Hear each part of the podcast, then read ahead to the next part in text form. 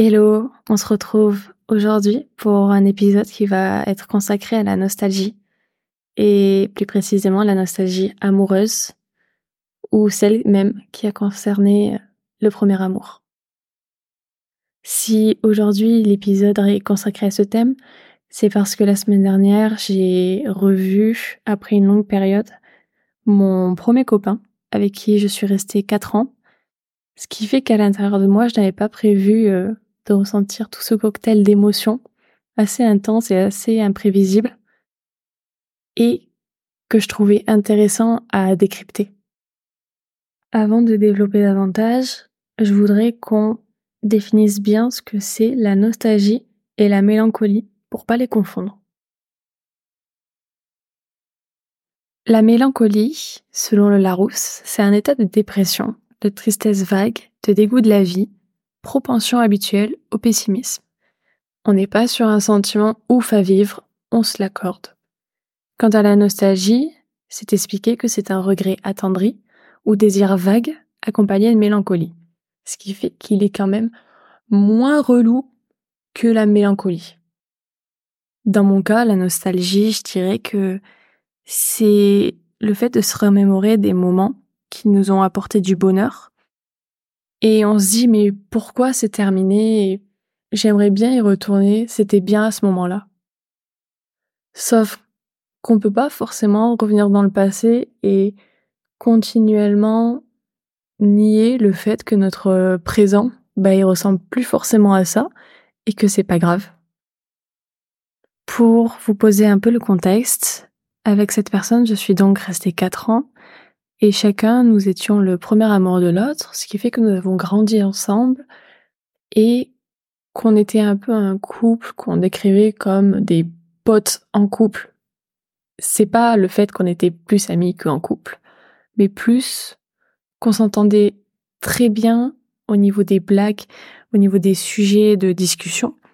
Ce qui fait qu'on était très complices et aux yeux des autres, on pouvait avoir un peu un couple pas forcément idéal, mais qu'on peut envier par le fait qu'on avait très peu de disputes et très peu de moments, euh, de mauvais moments, pardon.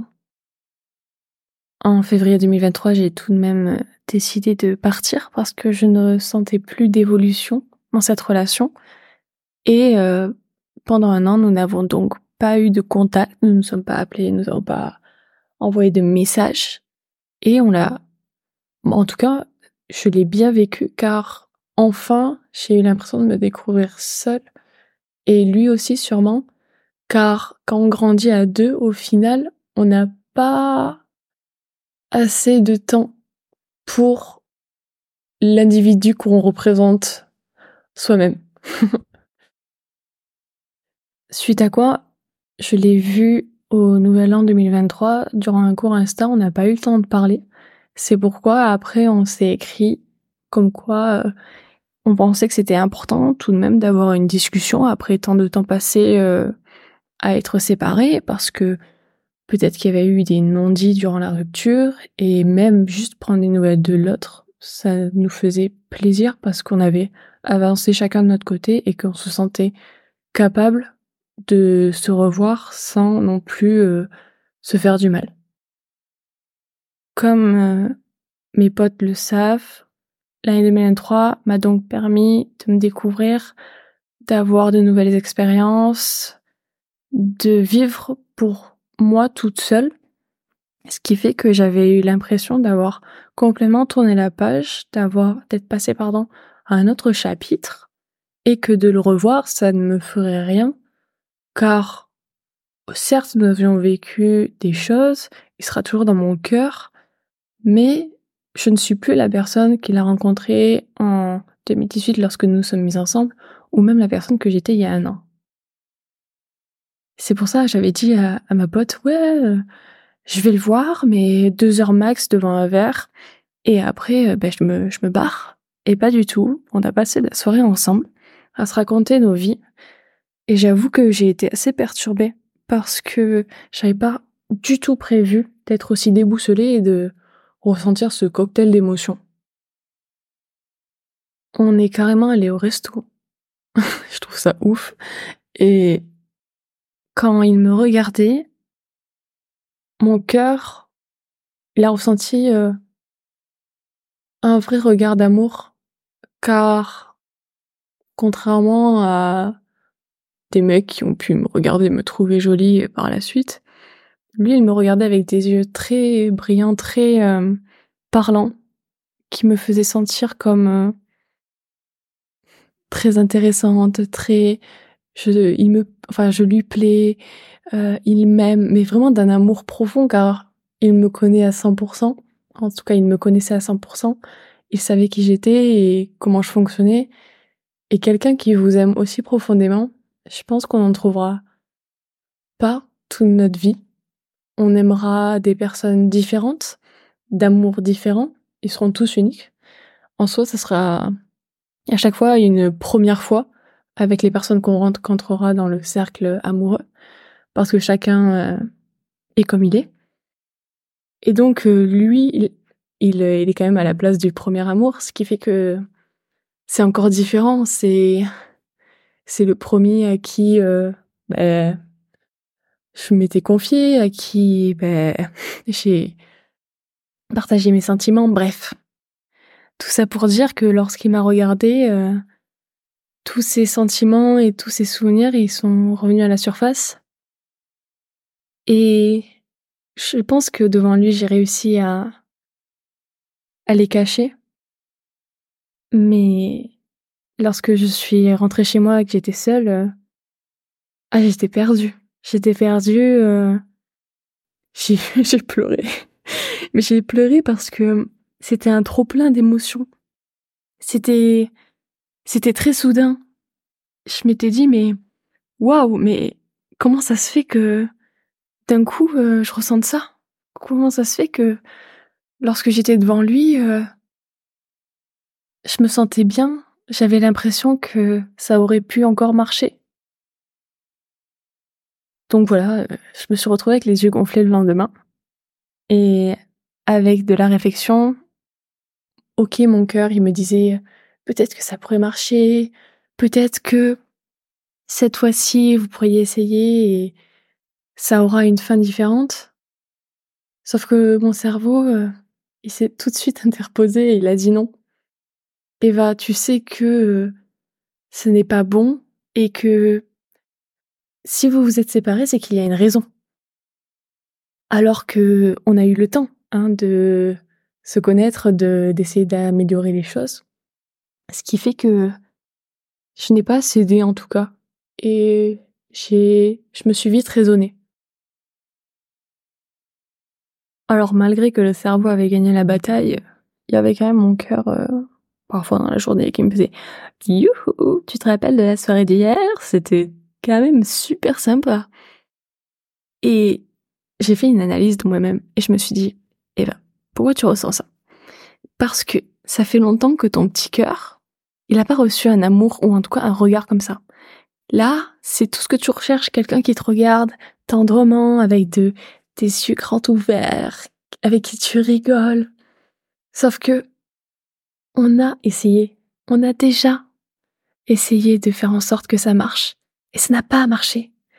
Alors oui, ton cœur, il peut ressentir un plaisir à se sentir euh, aimé, mais au final, euh, il souffrira comme lors de la rupture ou lors de notre relation lorsque ça n'allait pas, car on sait comment est notre ex et comment ça va finir parce qu'au final, je pense que si ça se termine une fois avec une personne, toutes les autres fins qu'on pourrait imaginer, ce sera les mêmes.